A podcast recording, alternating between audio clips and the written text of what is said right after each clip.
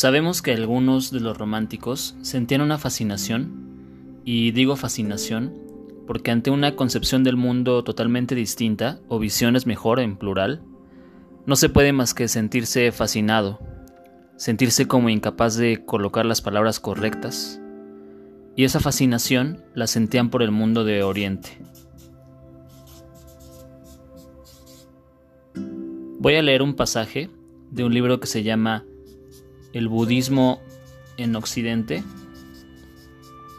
de Frédéric Lenoir y dice El Oriente de los Románticos. Como subraya Raymond Schwab, la India ha tenido la oportunidad de darse a conocer en Europa coincidiendo con el nacimiento de los romanticismos. Ella que se asemeja a una mitad romántica del espíritu humano, continúa Lenoir, de hecho, el descubrimiento de los monumentos literarios y religiosos de la India es contemporáneo de la emergencia del romanticismo alemán que se reconocerá en ellos y tratará de exaltarlos para afirmarse mejor. Pero ¿en qué, en concreto, ha convergido con el romanticismo y ha conturbado a Goethe, Herder, los hermanos Legel, Brentano, Kreuser, Tieck y Novalis, y en Francia a Lamartine, por citar solo algunos nombres, un debate recurrente, replanteado a mediados del siglo XVIII por Rousseau y los filósofos franceses de las luces, ha apasionado a los románticos. ¿Dónde comienzan y dónde terminan el salvaje y el hombre civilizado? ¿Cuál de los dos tiene más valor? ¿El verdadero progreso está por delante del hombre en el porvenir o detrás de él en los orígenes de la humanidad?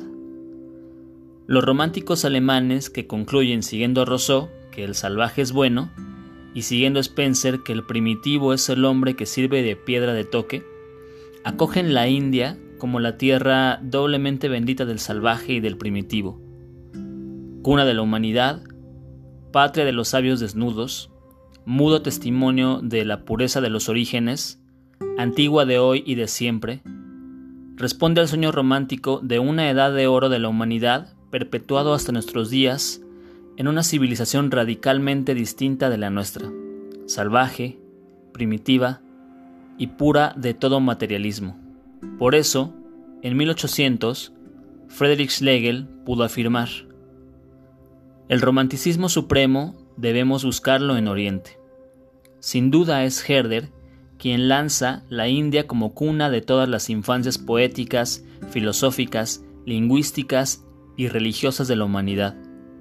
Le impresionaron, en efecto, las primeras traducciones de textos hindús que llegaron a Europa en el último tercio del siglo XVIII. Sucumbiendo igualmente a los encantos orientales en 1805, sobre todo después de las entonces en boga leyes de Manu, el filósofo Schelling ve confirmada su perspectiva romántica de la historia, porque la edad de oro está detrás de nosotros, el progreso es un mito, la decadencia una certidumbre, y la verdadera meta de la humanidad un retorno al punto de partida.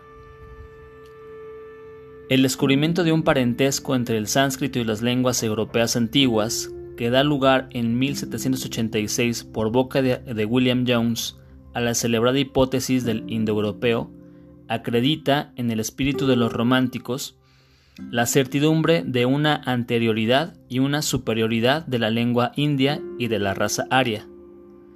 Esta versión, que desembocará con el tiempo recuperada y ampliamente deformada en el odioso racismo que todos conocemos, sirve entonces a los románticos alemanes y a sus sucesores franceses para sostener la idea de que la India primitiva en su cuna originaria fue la matriz del mundo, la principal y dominante fuente de las razas, las ideas y las lenguas.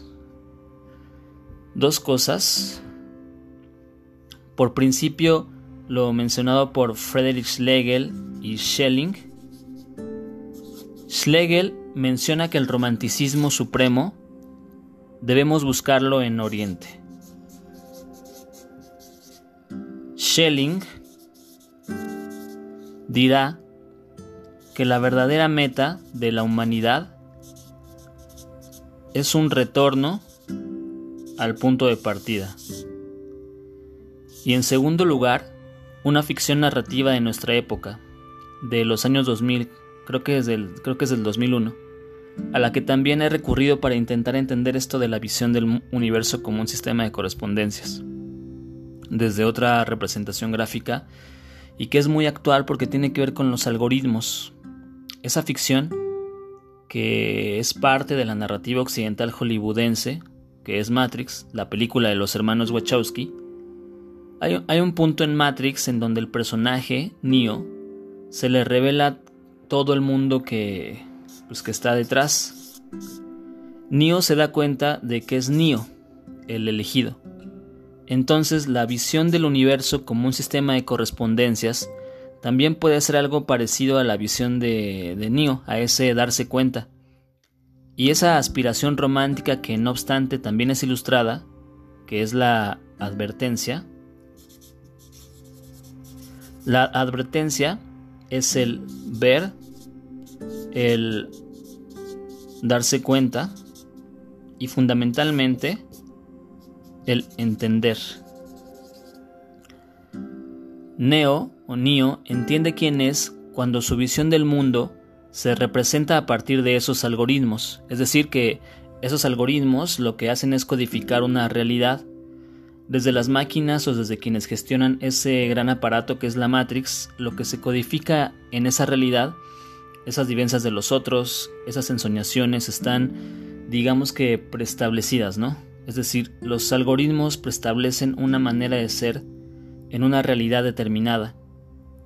Lo que pasa con Neo es que él se da cuenta entonces de esos números, de esas secuencias binarias que caen como una especie de cascada, unas más alejadas que otras, y esta visión es entender que esa realidad y ese ser preestablecidos por los algoritmos, pues es una ilusión y no es la realidad en concreto, no es la realidad en sí.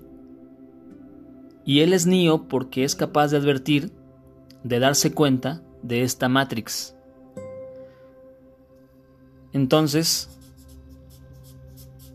aquí quisiera establecer una relación entre estas dos imágenes con las que quiero representar eh, la idea del sistema de correspondencias. La visión de Neo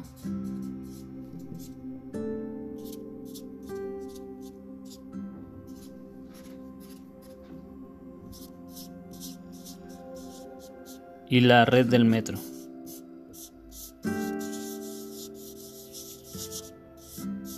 Tomo como inspiración la imagen de la red del metro de la Ciudad de México pero puede ser cualquier red. Simplemente era traer la imagen del metro por la, por la noción de correspondencia, aquello que corresponde con algo más. Pero ya dijimos que esta es una representación y que puede entenderse no solo a nivel espacial, sino también a nivel temporal. Digamos que la analogía en el sistema de correspondencias son todos estos puntos o cruces que son las correspondencias. O sea, la visión de esas correspondencias. Ahora bien, la ironía se instala como la salida. Lo voy a representar como una especie de puertas en los puntos donde están las estaciones que indican precisamente la salida del sistema de correspondencias que es la ironía. Se trata de una especie de contradicción o la negatividad, pensando que la analogía puede ser la positividad de ese sistema. Quisiera retomar a Herder, a este filósofo también alemán, y un pasaje de este libro que se llama Romanticismo, una odisea del espíritu alemán, de Rudiger Safransky. Y casi al principio menciona eh, Johann Gottfried Herder, quien el 17 de mayo de 1769 se despide de su comunidad para lanzarse al mar con estas palabras. Y cito. Mi única intención es conocer desde más perspectivas el mundo de mi Dios, dice. Herder partió a bordo de una nave que llevaba centeno y lino a Nantes, aunque para él mismo la meta del viaje era incierta todavía. Pensaba en la posibilidad de desembarcar en Copenhague, pero también en la de cambiar de barco en la costa del norte de Francia para dirigirse hacia destinos más lejanos. Lo que hace es trocar aquello que lo sostiene Lo menciona de una forma más clara Safransky, un poquito más adelante, y lo dice así. Hacerse a la mar significaba para Herder cambiar el elemento de la vida, trocar lo firme por lo fluido, lo cierto por lo incierto, conquistar distancia y extensión. Entonces, trocar aquello que lo sostiene. Lo firme por lo fluido. Lo cierto por lo incierto. Conquistar distancia y la distancia es una forma de la extensión. Más adelante Safransky advertirá una relación entre Herder y Goethe. Goethe se sintió poderosamente atraído por aquel torbellino, dirá Safransky, de ideas y difundió y desarrolló mucho de lo que escuchó de boca de Herder. Herder era un poquito mayor que Goethe. De hecho, en el diario propio de Goethe dirá que, que lo toma como modelo para pensar su Fausto. El Fausto, que es este hombre encerrado, que es una especie de gran ilustrado, alguien que a través del conocimiento enciclopédico busca acceder a la ilustración, que es otra manera de decir a los estados de luz o la iluminación del desencantamiento del mundo, para decirlo en términos marxistas. Goethe ve en Herder una especie de referente de ese Fausto, en el que se concentrará buena parte de los significados de la sociedad y del hombre ilustrado, que es lo mismo que decir moderno. Retomaré ahora el libro de Lenoir. Si bien de alguna forma los románticos tenían esta fascinación por Oriente, no fue del todo una fascinación realizada o realizada en completud. De hecho, Octavio Paz, justo en analogía e ironía, pensará que más bien los románticos y todo su, digamos, eh, el referente no está en Oriente, sino en la ideología o filosofía protestante. Lenoir menciona, eh, creo que Schlegel es uno de los que al final de su vida se convierte al cristianismo y negará o, no negará, no le pondrá tanta atención a lo oriental. Asimismo, del segundo romanticismo, que así podríamos llamarle al romanticismo francés, sino que los primeros románticos o la primera generación romántica es la de los alemanes, y dentro de los franceses otro cristiano es Baudelaire. Y lo menciono justo por el papel que tiene Arthur Schopenhauer, que es otro alemán, en la recepción del budismo en Occidente. Porque esta recepción será, por decirlo de alguna manera, inadecuada, pues es una noción extraña la interpretación de Schopenhauer sobre el budismo. Voy a leer un poco. Schopenhauer se inscribe en la tradición filosófica moderna del idealismo, según la cual el mundo, tal como lo conocemos, solo existe precisamente por nuestro conocimiento, solo en nuestra representación y no fuera de ella. Él es discípulo de, Kant y dice, eh, Lenoir, el mundo fenoménico, el que percibimos, no es más que nuestra representación. Está sometido a las formas del espacio, el tiempo y la causalidad que solo existen en nuestro espíritu, pero en sí el mundo es voluntad. Y aquí cita a, Schopenhauer. Hemos dado a esta esencia primera y universal de todos los fenómenos el nombre de la manifestación en la cual se desvela más abiertamente el nombre de voluntad, explica.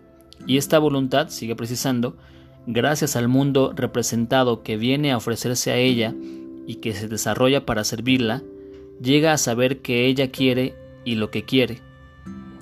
Y ella se realiza justamente en el, mundo mismo, en la vida. He aquí por qué el autor llama querer vivir a la manifestación de la voluntad como cosa en sí en el mundo fenoménico. Schopenhauer es muy conocido por este libro, El mundo como voluntad y representación, que es una noción en sí. La voluntad, ese querer vivir, es la cosa en sí en el mundo fenoménico. Claro, pero ¿qué diablos es esto? Schopenhauer piensa que esta objetivación de la voluntad en el mundo de la representación solo acarrea sufrimiento y no duda en escribir que el sufrimiento es el fondo de toda vida. Cito. Los esfuerzos incesantes del hombre por apartar el dolor no sirven más que para hacerle cambiar de rostro. En su origen es privación necesidad, deseo de conservar la vida. La vida oscila entre el dolor y el hastío. Dirá Lenoir, siguiendo la orientación de estas palabras de Schopenhauer. Así, el hombre debe penetrarse de estas verdades, que sufrir es la esencia misma de la vida.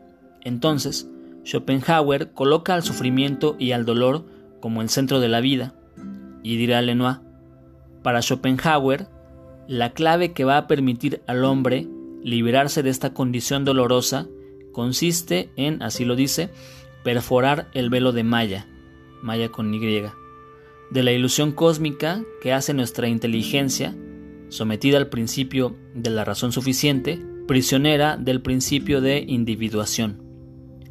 Explica Lenoir que Maya, en el budismo, significa la ilusión, la visión de los seres sumergidos en la ignorancia y la confusión y que son incapaces de reconocer su naturaleza real y la de los fenómenos. Es decir, el velo de Maya es la ilusión de la individuación, la ilusión del individuo, y continúa.